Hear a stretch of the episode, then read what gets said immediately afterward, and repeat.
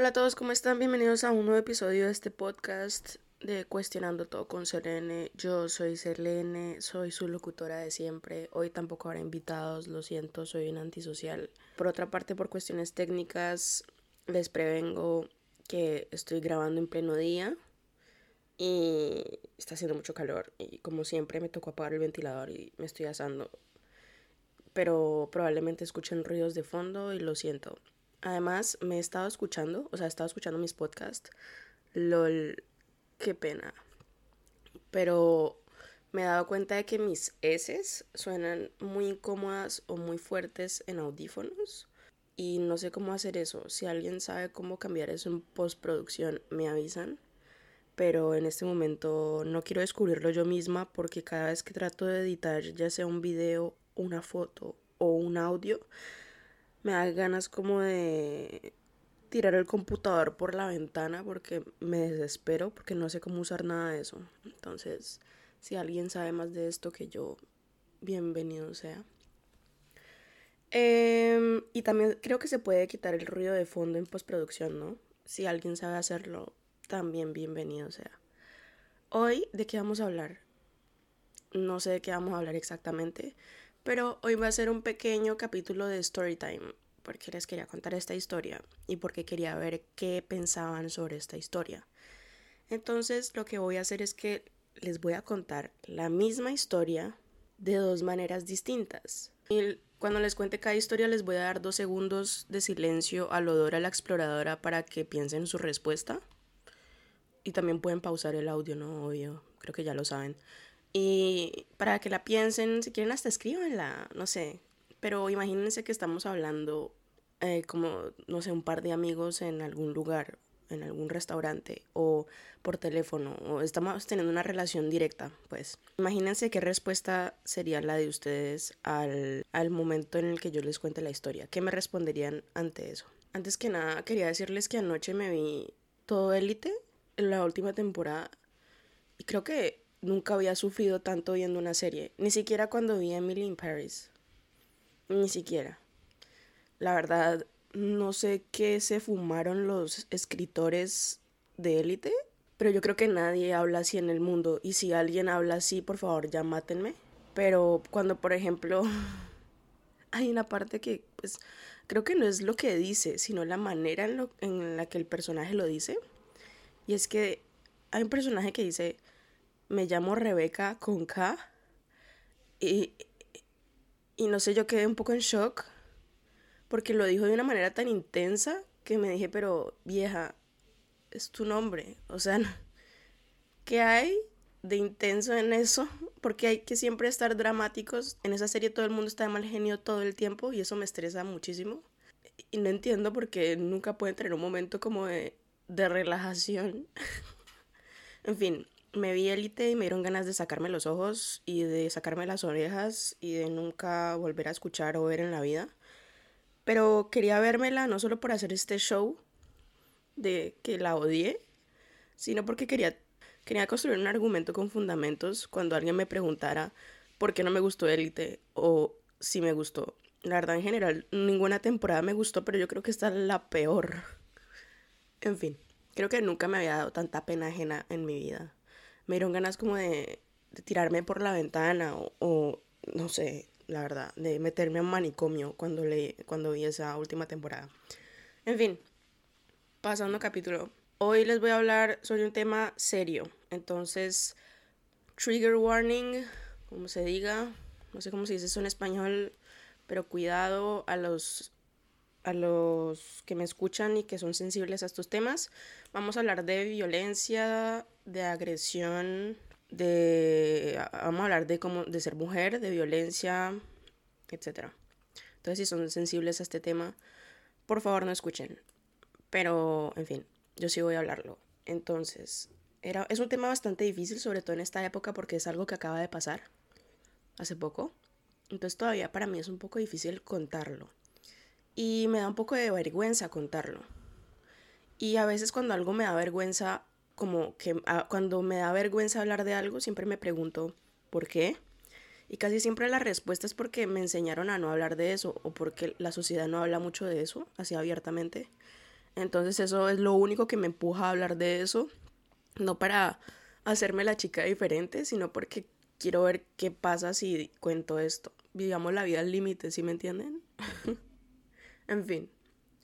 Vamos a ver qué pasa si uno habla de esto, porque ya que no ha servido no hablar de esto, veamos a ver qué pasa cuando uno habla de esto. En fin, nunca pensé que fuera a estar en esta situación en mi vida. Nunca pensé que podría caer tan bajo la humanidad.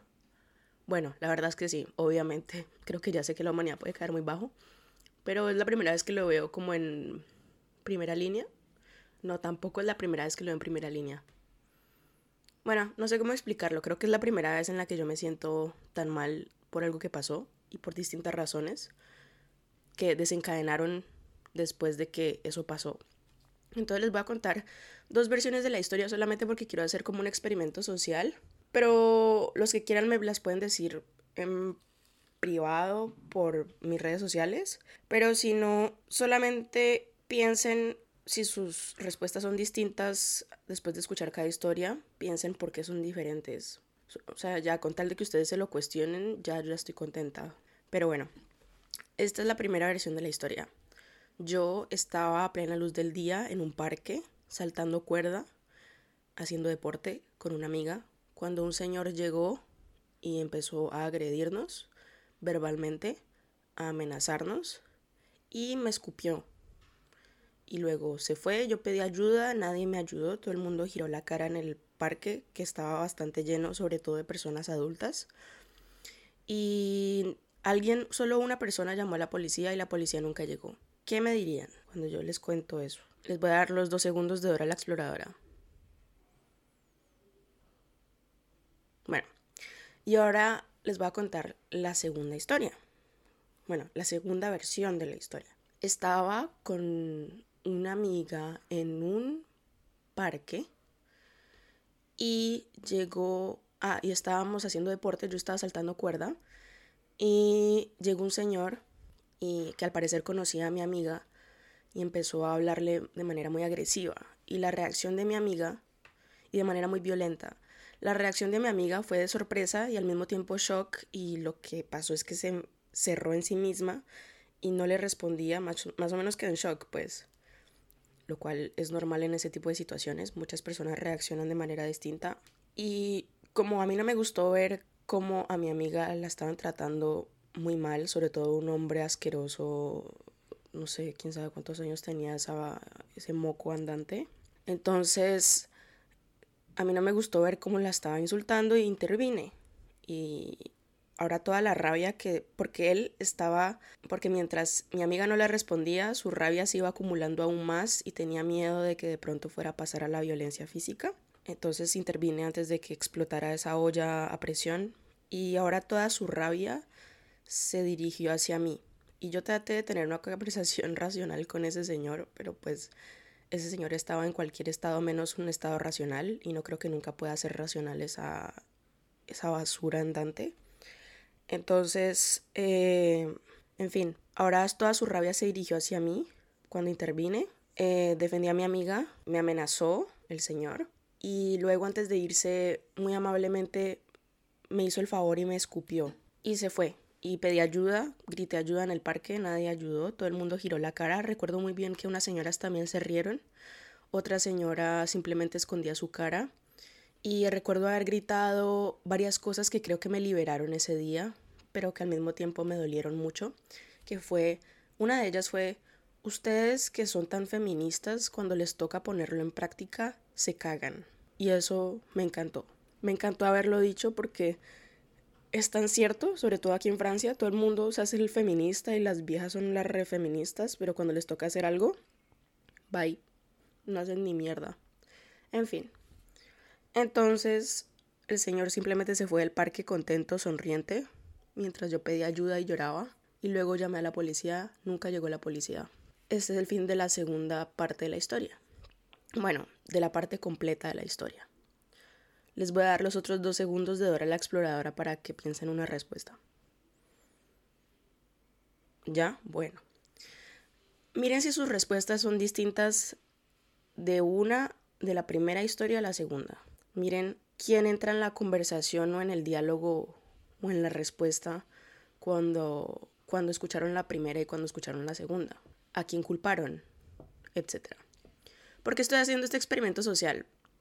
Porque lo hice, de hecho, lo hice con algunas personas cercanas a mí, no voy a decir nombres, igual son pocas, afortunadamente.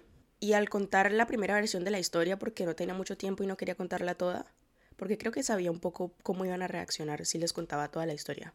Pero al contarles solo la primera historia recibí mucho amor, mucho apoyo, me dijeron que lo sentían mucho que eso me hubiese ocurrido, que ser mujer ahora es muy difícil, que lo sentían, que estaban muy tristes, que mm, espero que esperaban que nunca más pasara, me pasara eso, etc. Me sentí apoyada, me sentí comprendida, me sentí entendida, no sentí, no, no sentí ninguna ganas de culpar a alguien. Obviamente todo el mundo culpó al Señor porque es obvio que es una persona de mierda. En fin. Y cuando después les conté la historia completa, su respuesta completamente cambió. Me dijeron, ah, pues claro, ahora ya entiendo mejor por qué te atacó. Porque hay que entenderlo mejor. Creo que la primera versión es la resumida. Y creo que no hay nada que justifique que alguien te agreda así en la calle y te escupa, por muy amputado que estés. Entonces la segunda respuesta fue, ¿quién la manda a meterse en lo que no le importa? ¿Quién la manda a intervenir? Otra manera de decirlo, pues claro que la escupieron, ¿qué se esperaba? Usted la que se puso en esa situación. Y ahora, como si se dan cuenta, el señor se fue completamente de la discusión, como se fue del parque riéndose. Ahora el señor se largó completamente de las discusiones. Nadie volvió a hablar de ese señor. Nadie de los que yo les estoy contando, les estoy contando que me respondieron distinto. No hay ninguna razón que justifique ese comportamiento. Y, eh, y muchos me decían, claro, es que el comportamiento del señor fue irreprochable, pero ahí la que se equivocó es usted. Y eso me dejó en shock Creo que me dieron más ganas de matarme que cuando vi esa cuarta temporada de Élite. Y creo que perdí ya completa fe en la humanidad. Pero bueno, cada día se conocen nuevas personas. En fin, entonces, ¿por qué cambia la respuesta después de la primera y la segunda versión de la historia? Porque ahora la culpa como que gira hacia mí, como de quién la manda a hacerse la heroína. Yo no hago eso para hacerme la heroína, yo hago eso porque nadie actúa en esas situaciones. Siempre me pregunto, ¿qué pasaría si se actuara? Las cosas no cambian y hemos visto que no han cambiado en estos últimos años al ver que no se actúa durante esas situaciones que uno ve en la calle, de agresiones, que uno ve en la calle, que uno presencia. Eh, al no hacer nada, las cosas no han cambiado, antes han empeorado, hay aún más casos. Entonces me digo, ¿qué tal si en vez de no hacer nada hiciéramos algo? Solamente para como testear el mundo. ¿Qué tal si le respondiera al señor que me llama como un perrito en la calle? ¿Qué tal si le respondiera a la, mirada del viejo pervertido en el metro? ¿Qué, ¿Qué pasaría si insultara a la misma persona que me insulta en la calle por ser mujer o por tener senos o por tener una cola. ¿Qué pasaría si, si respondo a, esos distintos, a esas distintas agresiones sexuales que recibo todos los días en la calle? Verbales, pues. ¿Qué pasaría? ¿Qué sería lo peor que pueda pasar? Y lo peor que puede pasar últimamente es que me insulten aún más, porque creo que no se dan cuenta de que lo que hacen está mal. Entonces, cuando intervengo o cuando les respondo, se sorprenden. Porque yo siento que en su cabeza se dicen, porque esta persona me está hablando así si yo, les estoy, yo le estoy haciendo es un favor? O yo la estoy tratando bien. O yo le estoy diciendo que es bonita. Solo que pues llamar a alguien como un perro en la calle solo porque es bonita no, pues, no, no me parece la mejor manera de conquista.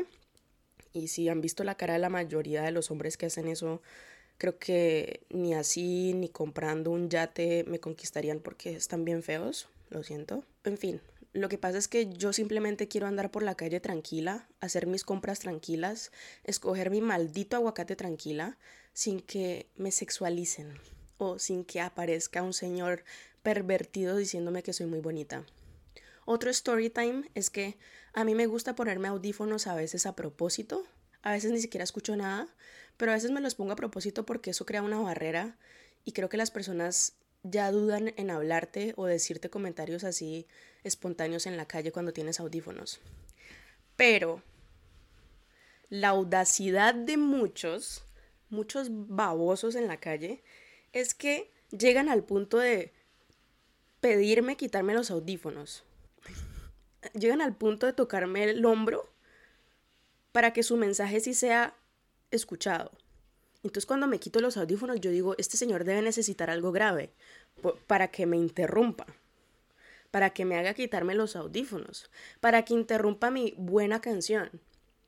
Algo debe necesitar, ya sea la hora, ya sea una dirección, ya sea ayuda, etc. Y cuando me quito los audífonos, ¿qué escucho? Las palabras de mierda que son, señorita, es que usted me parece muy bonita. Y yo, ok. ¿Y qué crees que haga, maldito cerdo? Primero que todo, tenés como 80. Segundo que todo, estás bien feo. Tercero, no me importa lo que penses de mí mientras yo estoy escogiendo un aguacate. Cuarto, ¿por qué interrumpirme para decirme esa estupidez? ¿Qué respuesta querías? Yo no sé qué respuesta esperan cuando uno les dice eso. Yo les digo, yo ni siquiera les digo gracias porque es un cumplido que yo no quería. Es un cumplido no bienvenido. Entonces me digo, ajá, ¿y qué? les digo, ajá, ¿y qué? ¿Y qué quieren que haga? Y me dicen, no, nada, solamente quería decirle eso. Y yo, ok. ¿Y? me, quiero morir. Creo que esto lo editaré después para que no de pronto malinterpreten mis palabras y me manden a, a la ayuda suicida aquí a la casa. Pero creo que sí me quiero morir. en fin. Eh, ¿Qué carajos quieren que haga con esa información? ¿Y por qué interrumpirme para decirme algo tan banal? ¿Por qué no guardárselo para ellos mismos? Creo que querían alegrarme el día, pero a, a mí me lo pusieron peor. Y además de eso, no sé si esperan como, uy, ¿te parezco bella?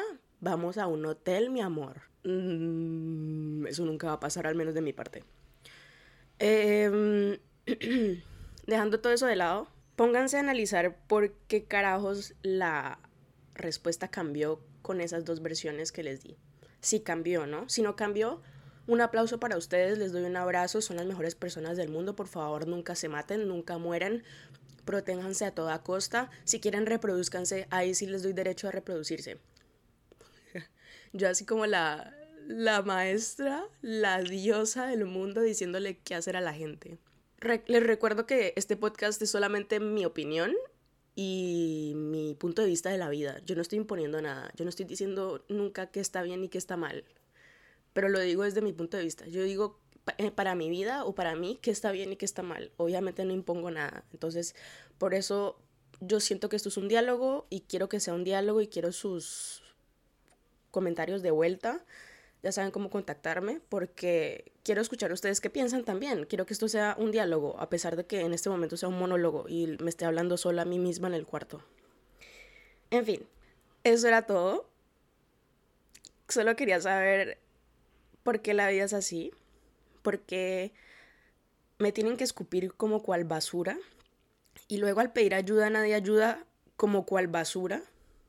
Y luego voy a la policía y obviamente la policía no sirve para nada y me siento como cual basura. Y los únicos que me pudieron ayudar y que les mando un gran saludo es la Asociación de las Mujeres, la Casa de las Mujeres aquí en París. Me imagino que hay muchas más asociaciones y les agradezco por su existencia, porque si no estuvieran ahí, probablemente habría perdido completamente fe en la humanidad, pero fui bastante bien bienvenida. Ay, la amiga a la que defendí tampoco ayudó. Eso era todo lo que quería decir. En fin, espero que estén bien. Sigan teniendo fe en la humanidad porque existen cosas buenas, cosas que valen la pena. ¿Qué pasó en la policía? La verdad me gustaría contarles qué pasó en la policía. Resulta que me dijeron que mi denuncia no iba a ser, no iba a ser anónima. Entonces que la persona iba a saber mi nombre, mi apellido, el lugar donde vivo y mi número de teléfono. Entonces yo le dije al policía, pues si quiere le paso mi llave de una vez así el man entra y me mata. Y era yo tratando de explicarle al policía por qué era una, una mala idea poner eso en mi denuncia y que la persona a la que denuncié lo sepa. Pero creo que el señor no entendió. En fin, e, en fin, fue una experiencia inolvidable. Y creo que puedo decir todo lo que le quería decir a los policías desde hace mucho tiempo, es que no sirven para nada. Lo siento. Eh, espero que tengan un buen día. Yo voy a tratar de tener un buen día. De hecho, anoche cuidé a un niño durante toda la noche. Estoy muy cansada. Y además de eso me tocó negociar el precio con los padres. Creo que trato de no meterle tanta cabeza si se están aprovechando de mí o no, porque Creo que se va en contra de mis morales de que el dinero no debería ser tan importante. Y confío en ellos de que, o al menos quiero confiar en ellos de que si no me pagan completo es porque no pueden, a que mm, estén tratando de explotarme. La verdad, no quiero pensar diferentemente porque pensar así tan mal de la gente me está envenenando solo a mí y me hace vivir una vida de mierda. En fin, este tampoco fue un tema muy divertido, lo siento, la próxima vez si quieren les hablo de cómo élite me dieron ganas como de morir y renacer en otro planeta o simplemente morir o de sacarme los ojos. También querría hablar de Shrek porque a los que me conocen esa es mi película favorita de todos los tiempos y siempre lo será. Y creo que ya sé cuáles son las razones por las cuales lo será siempre. Y eso es todo. Espero que estén muy bien. Gracias a todos por escucharme. Gracias a las cinco personas que me siguen escuchando. Em, gracias a mis amigos que me hacen mucha propaganda. Se, se les agradece. Estoy siendo sarcástica, ¿no? Porque obviamente nadie está compartiendo nada. Entonces, gracias por nada. Tengan un buen día, una buena noche, ya sea el lugar en donde me estén escuchando. Chao.